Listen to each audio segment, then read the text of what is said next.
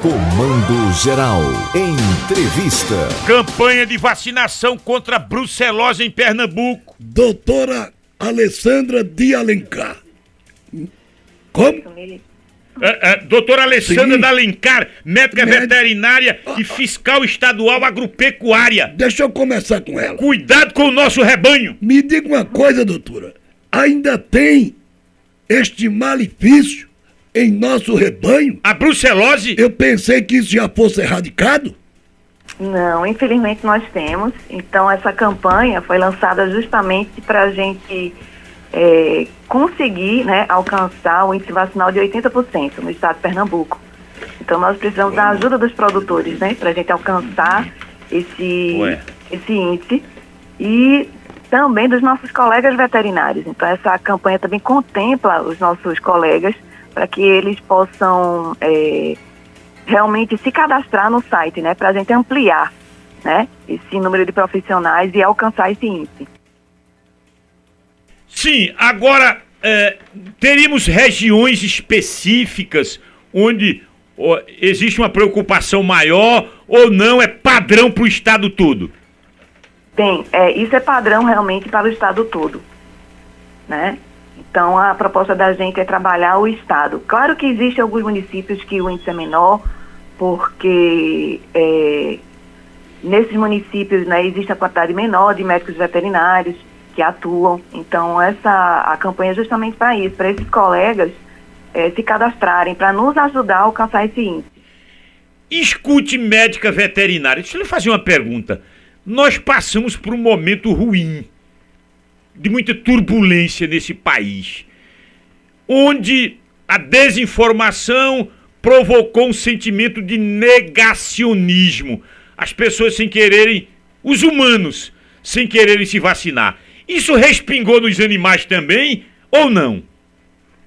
Olha, nesse caso, com relação à brucelose, eu não tenho conhecimento, né? Então, a vacina já não é de hoje, né? Já é antiga, é conhecida dos produtores, mas, é, como eu falei ante- anteriormente, o médico veterinário, como ele é o único profissional capacitado, né? Que pode aplicar essa vacina, que essa vacina ela tem um risco, né? Para o profissional, e por isso que precisa ser um médico veterinário. Então, eu creio que o veterinário ele faz essa ponte com o produtor ele ajuda o produtor com relação a, a, a incentivá-lo a vacinar, porque a vacina é uma da- um dos meios para a gente impedir né, a, a vacinação, a, desculpa, a doença, a brucelose, que é uma zoonose.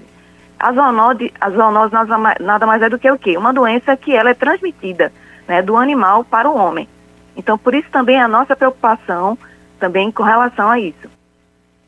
Bem, pois bem, existem casos registrados oficialmente, doutora?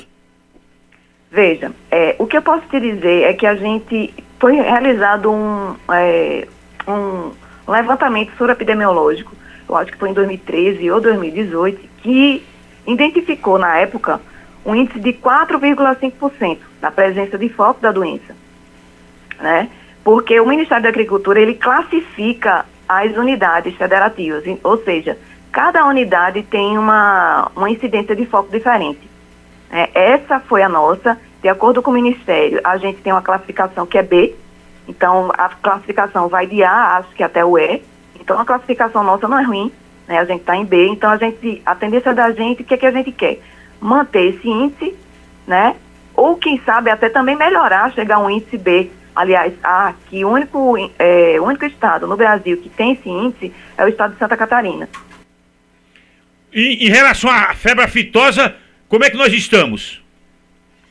Veja, é, com relação à febre aftosa, quem poderia lhe dar maiores informações seria o nosso coordenador, que é Fernando Góes. Eu especificamente hoje trabalho com a parte de brucelose. Aí eu não sei te dizer, te dar, é, te dar maiores detalhes sobre isso. Pra gente concluir, esta vacina é gratuita, doutora? Não, essa vacina não é gratuita. Ela precisa ser prescrita pelo médico veterinário, ele Sim. que compra, e ele é que precisa aplicar. No entanto, o médico veterinário ele pode ter ajuda. Ajuda de quem? Dos seus auxiliares, que também são cadastrados pelo CIAPEC. É um cadastro online que o médico veterinário ele faz. O cadastro dos auxiliares precisam ser feitos nas unidades da Adagro, nos escritórios de apoio, né, nas unidades veterinárias locais ou na sede, que fica aqui na, no Parque de Exposição do Cordeiro. Né? Então ele prescreve, vai lá, compra e organiza com o produtor o dia e o horário melhor para ele. Mas a vacina não é gratuita. Ela precisa ser comprada. Tá esclarecido. Obrigado, viu? De nada. Saúde pra gente. Para senhor também. Obrigada. Bom dia a todos.